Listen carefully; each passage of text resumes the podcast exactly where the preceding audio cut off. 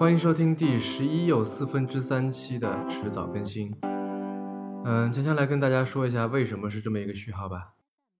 嗯，就是有的朋友可能会听说近期那个《哈利波特》第八本书，然后已经开始发售了。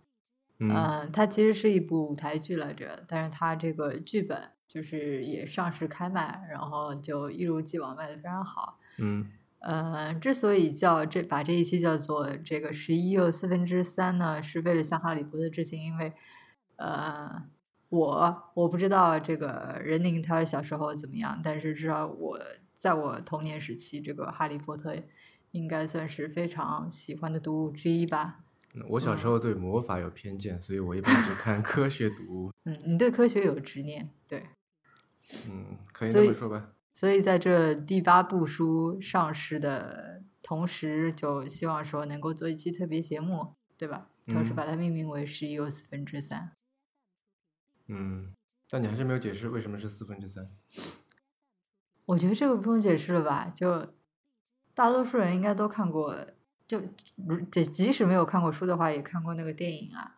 就是在这个《哈利波特》系列里边，有一个特别有名的车站。是现实连接现实世界与他们的这个通往魔法世界的一个桥梁，嗯，叫做九又四分之三站台，嗯，对，所以就是它那个站台就比较好玩，是介于十第九站台和第十站台之间的，对对对，是是一个柱子，对，是一个柱子，就是说，呃，你肉眼是看不见有那么一个写着九又四分之三的呃的站台，麻瓜的肉眼是看不到的，没有没有。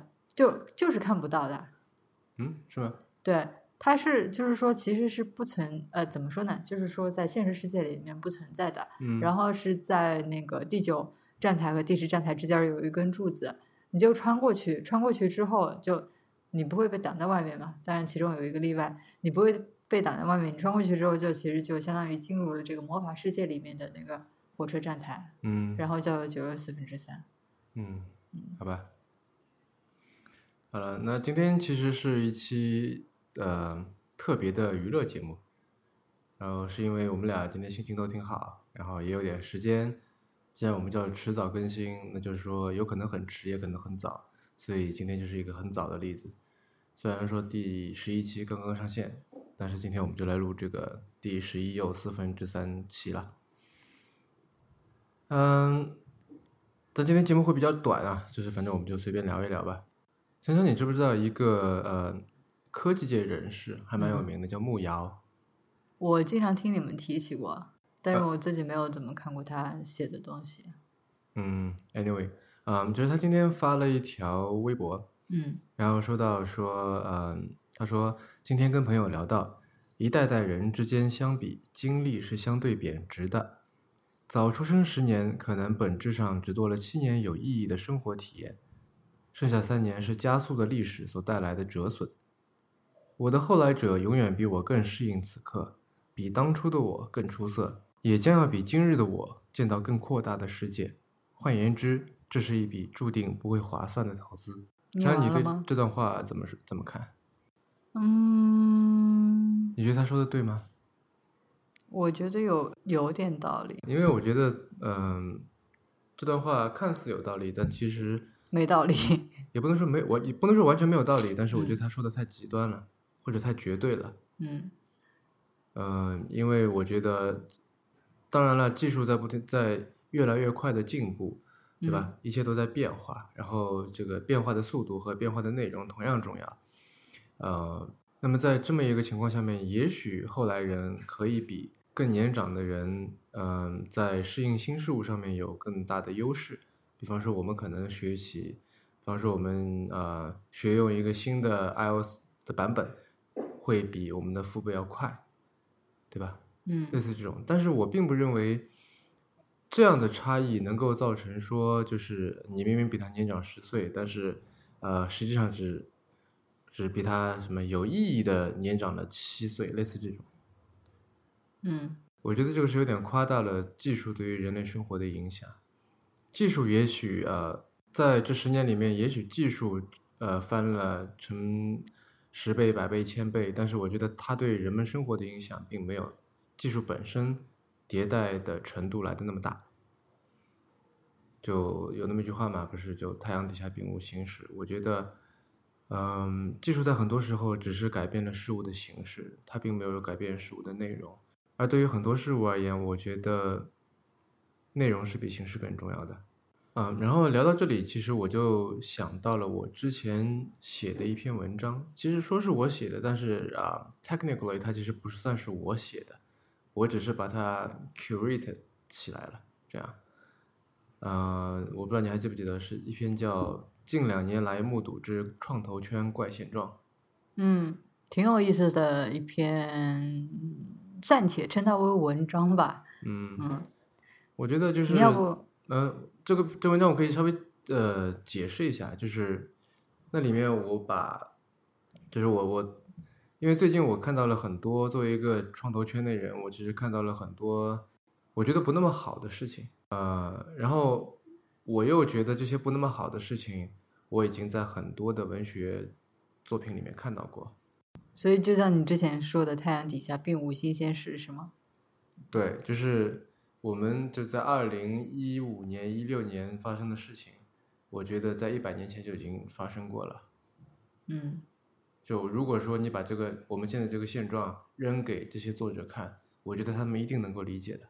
嗯也就是说，他们并没有比我们，对吧？就这这在这个当中并没有呃产生任何的隔阂。可能他们那时候通信是靠写信，我们现在是靠发微信，但是对于事物的理事物本质的理解，我觉得并没有变嗯啊。所以我觉得呃木有刚才那段话有夸大的嫌疑吧，我这么说。嗯，所以我们现在应该就真的应该多多回去重读这些历史与经典，是吧？嗯，我倒也没有这么说，反正，但这些本质上都还是比较优秀的读物吧，比较优秀的文学作品。如果你对这方面有兴趣的话，当然是我觉得读了肯定会让你变得更好吧。嗯嗯，那反正今天是娱乐节目、特别节目，我们不如来把这篇文章读一读。好啊，那先从先从你开始。还是从你开始吧。呃，我们可以为什么要先从我开始？你就是想让我读第一段特别搞笑的这个，是不是？是的，呃，我就是想让你们这么读，然后我们来分角色朗读吧，就是呃，你读内容，我读出处，然后下一段我读内容，你读出处，这样，可以可以。嗯，来我。再我再重复一下这个这一篇文章的标题吧，叫做《近两年来目睹之创投圈怪现状》。这是第一段，小刘麻子，我要把舞女、明娼、暗娼、吉普女郎和女招待全组织起来，成立那么一个大托拉斯。小唐铁嘴，闭着眼问：“官方上疏通好了没有？”小刘麻子，当然。沈处长做董事长，我当总经理。小唐铁嘴，我呢？小刘麻子，你要是能琢磨出个好名字来，请你做顾问。小唐铁嘴，车马费不要法币。小刘麻子，每月送几块美钞。小唐铁嘴，往下说。小刘麻子，业务方面包括买卖部、转运部、训练部、供应部四大部，谁买姑娘还是谁卖姑娘？由上海调运到天津还是由汉口调运到重庆？训练吉普女郎还是训练女招待？是供应美国军队还是各级官员？都由公司统一承办，保证人人满意。你看怎样？小汤铁嘴，太好，太好！在道理上，这合乎统治一切的原则；在实际上，这首先能满足美国兵的需要，对国家有利。啊，我觉得你读的很好啊，要不接下来都你读吧，那不行，好吧？呃，上面那段出自老舍的《茶馆我觉得我就是比较适合读这种搞笑的。》，也并不搞笑啊，我觉得非常现实啊。然后其实我并不是很擅长朗朗读啊，呃，普通话也不是很标准，然后口齿也不是很清楚。但勉为其难，我就读一读吧。接下来的几天，我几乎无法静下来，坐着放松两只脚。我整天想的就是我快要和雪花见面了，而且连妈妈和婶婶也充满了期待。他们建议我要在契约里写这写那，尽管他们自己一生中也从未看到过这样的契约。这段来自匡丽莎的《雪花和秘密的扇子》。嗯，匡丽莎是一位华人女作家，然后嗯她呃，这个小说改编成了电影嘛？对对对，就是李冰冰主演的，叫《雪花秘扇》。嗯，我记得是可能零八零九还是什么时候？就前两年吧。前两年吧，好吧。我前几年。我记得不是太清楚了。嗯，好，那你读吧。段誉于霎时之间，只觉全身飘飘荡荡的，如生云雾，如入梦境。这些时候来朝思暮想的愿望，蓦地化为真实。他大喜之下，双足一软，登时站立不住。那武侠迷一定都知道，这段其实是来自呃段誉在枯井当中，然后呃终于取得了王语嫣的芳心，这样，所以有这么一段呃描绘吧。嗯，下一段信就不提了，我生怕方先生看了那封信会不肯屈就。现在你来了，你就别想跑，哈哈，是这么回回事儿。你听我说。我跟你先生素昧平生，可是我听新梅讲起你的学问、人品种种，我真高兴，立刻就拍电报请先生来帮忙。电报上说，高松年顿一顿，试探洪建是不是善办交涉的人，因为善办交涉的人绝不会这时候替他说他自己许下的条件的。这段来自钱钟书《围城》。嗯，我要解释一下吗？就解释一下吧，就是。嗯，这一段是来自方鸿渐跑到就高松年是一个，嗯，我这是叫什么大学？三旅大学。高松年是。你都记得。对，高高松年是三旅大学的校长，然后他写写信请方鸿渐去啊三旅大学教书，然后三旅大学啊不，然后方鸿渐是在那里认识了赵新梅啊等等这些人，和孙柔嘉等等。嗯，没有，他应该是早就认识赵新梅的。他是在那个人啊，对对对，那个女的家里，是是是，就是她是苏小姐，她是跟那个呃新梅一起去三里大学教书的，嗯，新梅就是他那个情敌嘛，那就前情敌嘛，后来就不是了。啊，对对，嗯不不知道应该怎么解释，就新梅把他当做情敌，虽然那个方鸿渐从来就没喜欢过那个，那个叫什么苏什么来着，苏文婉。对对对，嗯，哎，你也还都记得吗？啊，我觉得讨论这些东西就是可以不怕剧透，还蛮好的，随便讨论。嗯，好，你读吧。嗯。啊，天哪！他想，我怎么单单挑上这么一个累人的差事呢？长年累月到处奔波，比坐办公室辛苦多了，还加上还有经常出门的烦恼，担心各种火车的倒换，不定时而且低劣的饮食，而萍水相逢的人也总是些泛泛之交。不可能有深厚的交情，永远不会变成知己朋友，让这一切都见鬼去吧。呃，刚才应该是火车的倒换，这样不是倒换。哦。啊，这段来自弗兰茨法卡夫卡的《变形记》，就是是主人公，哎呀，我忘叫什么名字来着，特别长的一个一个就是俄文名字，他在那里呃怨天尤人的想。下一段。走出小巷以后，脚步就踉跄起来。这李家秘传的陈酿酒，后味无穷。李靖走到洛阳桥头，再也走不动了。他一头摔倒在明渠边，打起呼噜来。李靖醒来时，只看见漫天的星斗，偌大的洛阳城，只剩下寥寥几盏灯火。夜深了。这段来自王小波的《鸿福夜奔》。嗯，顺便说一句，这这篇是我最喜欢的王小波的小说之一。嗯嗯，好，下一段。目前的普遍思想似乎早已漫过两岸，丧失了主要的目标和方向，淹没了低洼地区，把高地孤立起来，切断了它和其他地区的联系。除了河水本身浪费精力的躁动外，像这样到处留意并没有任何意义。所以目前似乎真的到了需要疏通的时候了。这段来自罗伯特 ·M· 波西格的《禅语摩托车维修艺术》。嗯，我觉得，我觉得这一段你需要好好解释一下。解释什么？呃，因为这一段比较相对比较抽象。呃，不说这一段吧。我觉得很具象啊，就是思想的流溢啊。嗯。就像河水一样，到处在流啊。没有方向，就好像我上次不是我上期节目里面打的那个比方，热锅上的蚂蚁，到处乱爬，没有方向。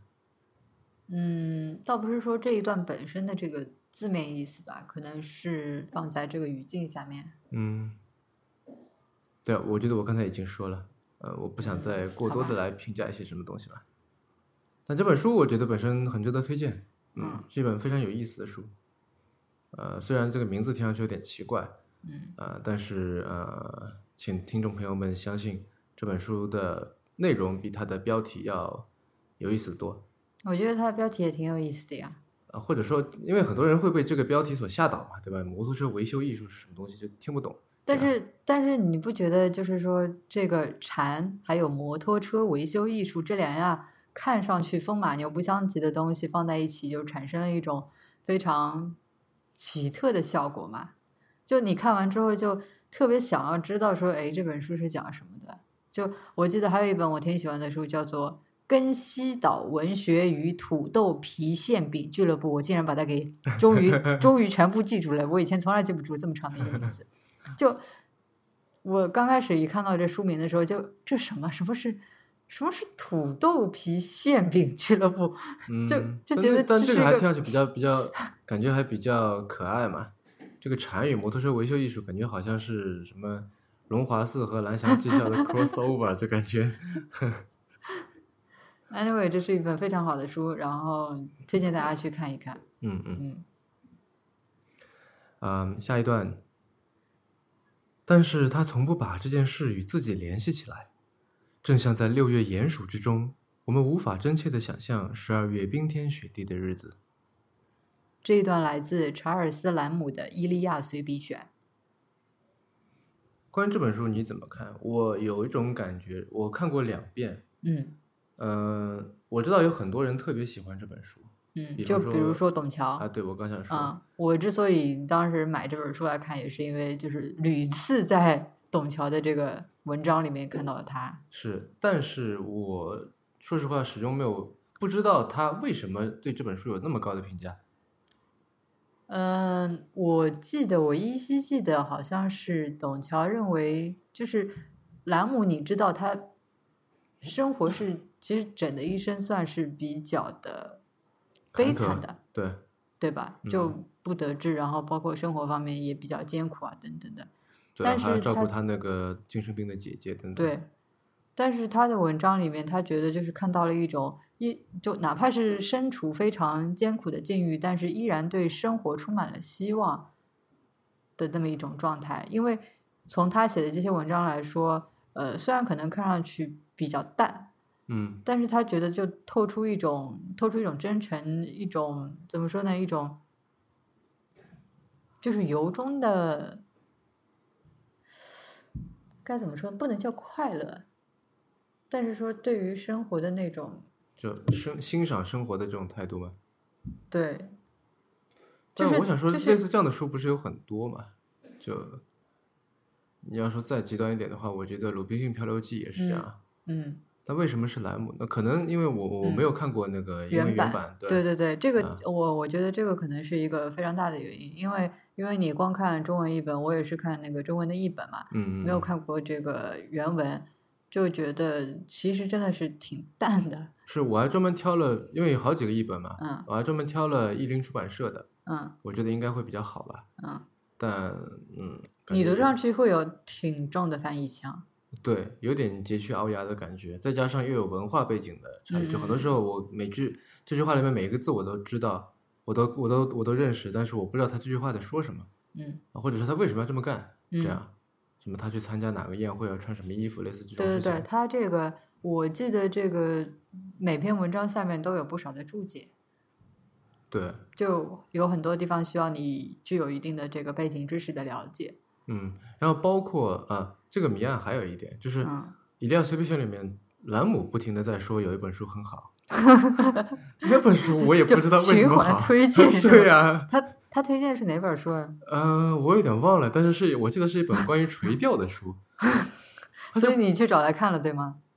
我我稍微搜索了一下，我也没有找到那本书，但是我就我想不通这本书哪里好，就类似好像是教你怎么钓鱼，钓鱼当中应该注意点什么，类似这种事情。嗯，然后兰姆就不停在推崇这本书有多好多好，这基本是感觉挺符合他的风格的。嗯，anyway 吧。但是你不觉得就董桥的这种给人的感觉跟兰姆其实有点像吗？就没有啊，董桥的其他的东西我都可以看得很懂啊。就是他对，就是比如说他对这个书籍装帧，对于文文具嗯是吧？对于一些啊、别的事情嗯的一些评论，嗯他的一些痴迷、喜爱等等，我都可以理解。嗯，因为他董桥不是一个不善于表达自己的人嘛，对不对？嗯嗯但是就是说就是《以利亚随笔》这一点，我就是纵然他写的多么文辞华丽，然后各种推荐，引得我很想看，然后我的确看了，努力的看了，并且是就是带有主观意愿的想去发现它的里面到底有多好，嗯，然后说哎，果然董桥是对的这种感觉，但然而都没有，我就觉得还蛮奇怪的。嗯，我觉得需要抽空去看一下原文，然后再来再来下这个判断。嗯，嗯，好吧，那下一段，奇怪，春天是这样深深隐藏，哪儿都无消息，都怕崭露头角。年轻的灵魂裹进老年的硬壳，仿佛我们穿着厚厚的棉袄。嗯，这是木旦的诗的节选，诗的题目叫做《冬》。嗯，我觉得这个这段已经可以不怎么用解释了吧？就反正最近关于资本寒冬的讨论等等很多。我昨天晚上不，昨天下午刚刚又接受了一个电话采访，就是在说这个事情。就他又这个记者再次问到了寒冬的问题嘛？对啊，呃，我我是就是一直都觉得，呃，所谓的资本寒冬，我觉得是一个伪命题，也不能叫伪命题，我觉得是一个不好的说法。呃，这第一是说，我觉得，呃，你如果把它叫做寒冬，那你在你在 assume 就是之前的热火朝天的时候是春天或者夏天，对吧？这如果你说那个时候是一个正常的气温，那现在的确可能是寒冬。但如果你把那时候比作就像兰姆写的这个六月炎暑的话，那我觉得现在就属于一个比较正常的气温吧，对吧？就所谓的，我觉得都是要跟看你跟什么东西去比，嗯嗯，然后另外就是，但凡说起寒冬，因为寒冬毕竟是一个贬义词吧，对吧？或者说不说贬义词，是一个让人有不有负面的、不积极的联想的词。嗯我觉得呃很有可能会，我觉得很有可能会造成大家对于现大家对于现状的一些误解吧。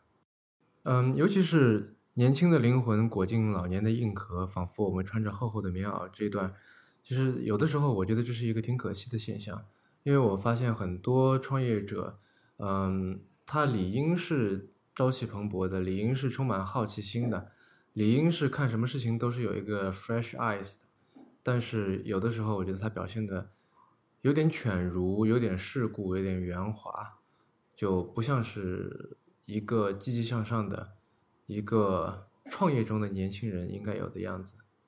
嗯呃，就比如你觉得嗯，你说，你觉得在创业中的年轻人是多少应该带有一点中二的气质，对吗？对啊，对，你可以说是就是不够中二。就嗯，比方说曾经有一个创业者，呃，他签了一个合同，嗯然后，呃，他明确表示，就是说，这是在中国嘛，就是你签这个，就是签了一个合同，就是也完全不完全不意味着什么，对嗯，吧他就是没有法律约束力。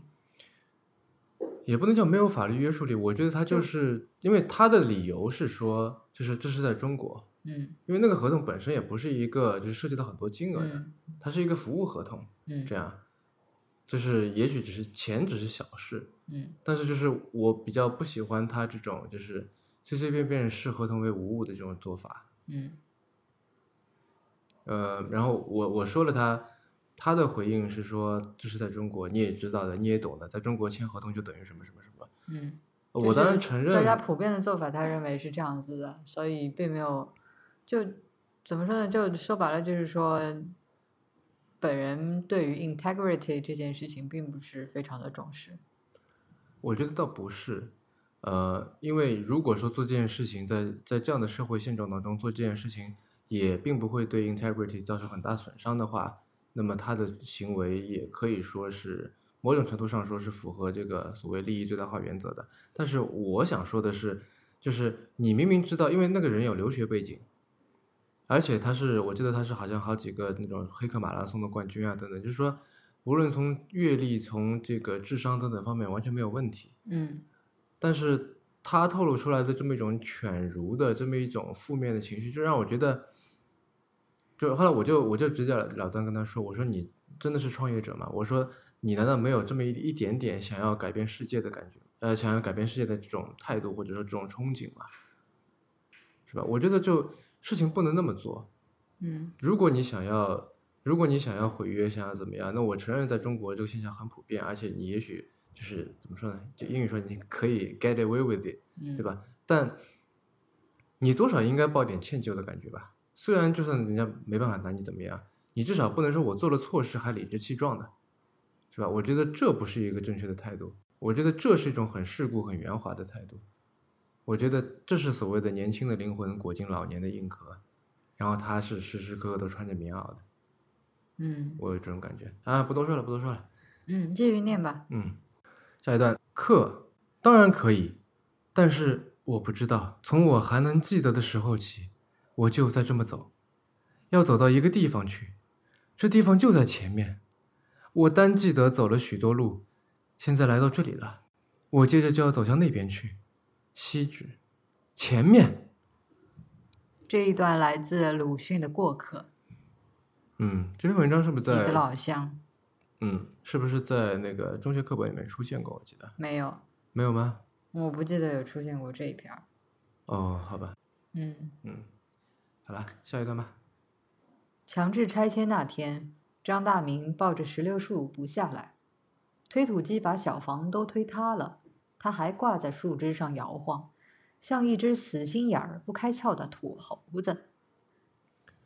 这一段儿来自刘恒的《贫嘴张大民的幸福生活》。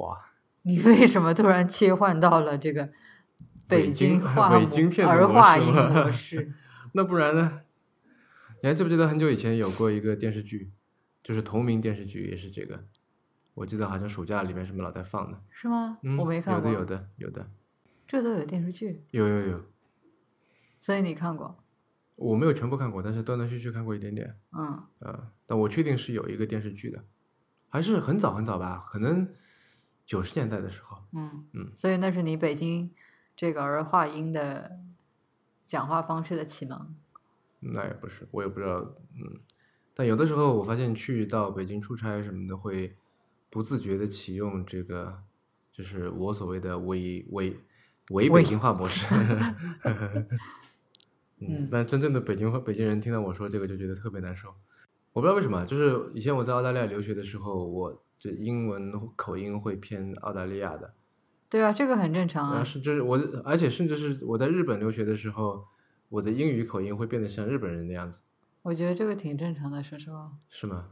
对，都会有这个现象，就是，嗯，怎么说呢？我觉得从最根本的上面来讲，就是你在一个环境下面，就是你所说的、所做的都会，嗯，倾向于去跟你周围的人一样，嗯而不是说是去显得自己特立独行、标新立异的，嗯嗯对吧？那口音是一方面的表现，对吧？嗯你作为比如说我之前在英国的时候，你在一大堆就是操着英英口音的人当中，如果标着一口美式英语，就觉得很奇怪。但你是你认为一个真正的美国人到了，或者说就是他美式英语是口语的啊是母语的这个一个人，他嗯跑到伦敦去，嗯他的口音会受影响吗？嗯嗯，这是个挺有意思的问题。我觉得不会，会不会就好像我我我跑到北京去，然后就会不自觉的寄出我的这个北京口音？嗯，我据我的观察是没有。是吗？对，因为我记得我以前也在学校里面，当然也有可能是说他们这个原本这个纯正的美式口音，哪怕是有了那么一点点改变，就是向这个英式口音转变，然后我没有听出来啊。嗯但是反正据我回忆的话，我没有听到过。嗯，好吧。嗯嗯，我觉得我的这个所谓的呃北京话模式，或者说前后鼻音分得清楚的模式，因为我平时是前后鼻音完全不分的嗯，啊，但是我到那儿莫名其妙就开始分了。我觉得这是一个，你你确定你分对了吗？嗯，应该吧，我觉得。但我我就我想我我感觉这是一个怎么基于地理位置的一种一种模式，是个 LBS。嗯因为我好像是就比方说，如果有我有一个北京朋友来上海，我不会切换这个模式跟他说话，但是我一旦跑到北京去，嗯我跟出租车司机我都会这么来说话，嗯觉得还蛮奇怪的。而且我并没有有意识的来切换，说我现在已经到北京了，我应该这么说话，这样没有，嗯就是好像一下了火车或一下了飞机就自动的就做了这个事情，嗯还挺好玩的。好，那最后一段，也许我好了苍疤忘了疼，有朝一日还会再度挑战超级马拉松。明天将运载着什么东西而来？不到明天，谁也不知道。这一段来自村上春树的《当我谈跑步时，我谈些什么》。嗯，你知道这个标题来自于雷蒙德·卡佛吗？知道啊，当我们在谈论爱情的时候，我们在谈什么？嗯，其实我觉得这个句式是一个蛮好的句式。嗯，这个几乎是一个万用的、万能的呃，对对对，句式啊那现在其实已经滥用了。呃，某种程度上已经是个 cliche 嘛，对吧？嗯我觉得很多媒体都在用，很多文章都文章都在用，但依然我推荐大家有，就是如果你平时闲的实在太无聊，你可以做一些这样的思考，随便说什么吧。就当你在使用什么的时候，你在使用什么；嗯当你在谈论，当你在思考，当你在做什么的时候，你到底在谈论、思考，呃，做些什么东西？我觉得做这样的这个思维训练，可以更好的帮你去认清你自己，嗯以及帮你认清你在做的事情和你的周遭环境。嗯嗯说起说起这个思考啊，嗯。我前两天在那个朋友圈里边看到一个朋友发的消息，嗯。嗯，他是在书上的看到的一句话，嗯。是肖伯纳写的，嗯大意是说原文是英文啊，那我现在就说一个大意吧，嗯。就是讲，呃，他觉得大多数的人差不多一年就思考一次或者顶多两次，嗯然后他觉得自己呢比大多数人稍微好一点，嗯他努力做到一周思考一次、两次。怎么定义思考一次两次啊？我觉得没有，我觉得你太较真儿了。好吧，就肖伯纳所以他只，是肖伯纳，开个玩你知道，就是对啊，肖伯纳嗯本身就是个，他一向来是个，你知道，就比较刻薄，就是怎么说呢？嗯、比较犀利的人，对他就是个毒舌。嗯嗯，对，毒舌这个词特别适合他，所以他说白了就是在讽刺大家嘛。嗯嗯，你这么说让我想到另一个，也是肖伯纳说的一句话，是我想想看，呃，是他写给莎士比亚书店的店主 Sylvia Beach 的一封嗯信里面提嗯到，他说在爱尔兰我们呃处理猫的，就是我们把猫弄干净的方式是强迫它用鼻子去闻自己的秽物。你能够就解释一下这前后的这个 context 吗 Context 我忘了，但是嗯这句话之所以我印象很深刻，是因为我觉得第一，像你说的这句话很刻薄、很幽默，对对？吧？这就是他一上来的这个对对对，就是呃，大概的意思就是说，他要把猫弄干净，对吧？然后就是要让，因为猫可能不知道自己很脏，嗯，所以他就把猫对就是猫逼猫去闻自己的大便，这样对，啊，然后就是猫就会觉得哎呀好臭好脏，然后我就会开始清理这样。我觉得就这个事情，如果跟我们之前说的那个呃刚才说的那个话题联系起来的话，我就会觉嗯得说，其实，在有的时候，我们之所以没有做更深的思考，或可能并不是因为懒，而是因为怕疼。因为如果就下意识的觉得，如果这个事情一旦再想的更更深更多，你可能就会觉得难受，你可能就会产生各种各样的质疑，然后你下意识的就不会再去想。为什为什么会难受呢？我嗯，打个比方，很多人可能呃每天都朝九晚五在上班，对吧？但是他没有去想过，比方说我为什么要上班，或者说这份工作到底是不是、啊，我明白是不你的是适合我，意思了。对吧？但如果说你一旦陷入到这个思考漩涡里去的话，你可能会很麻烦。是，嗯，所以就是也许只是一种算自我保护机制吧，就是没因为没有人 摁着你的头把你的鼻子凑到这个大便前面去，所以你永远都闻不到这个臭味，但是不代表它不存在嗯，啊。所以现在大多数猫选择的就是说，我不去闻这个臭味，对啊，嗯，我闻不到，然后觉得自己就挺干净、挺好的、挺舒服的。是是嗯，嗯。但这句话本身从实际操作层面来看，我其实怀疑，我觉得是不可能的。嗯，啊，我们可以试一下，嗯，好吧，在小八身上试验一下。嗯，好了，那么您刚刚收听的是迟早更新的第十一又四分之三期，呃，这是一档以科技创新、生活方式和未来商业为主要话题的播客节目。然后今天我们其实是一档娱乐性的特别节目啊。嗯、我们鼓励您给我们任何意见或反馈。我们的新浪微博 ID 是迟早更新 FM，电子邮箱是 embrace at w e a r o n e s c o m e m b r a c e at w e a r e o n e s 点 c o m。迟早更新的网站的网址就是邮箱的后缀，刚刚我读的，您可以在页面右上角找到页面链接。您可以在 iOS 内建的播客 App 或者各大播客平台搜索“迟早更新”进行订阅收听。我们希望通过这档播客，能让熟悉的事物变得新鲜，让新鲜的事物变得熟悉。嗯，好了，那我们下期再见了。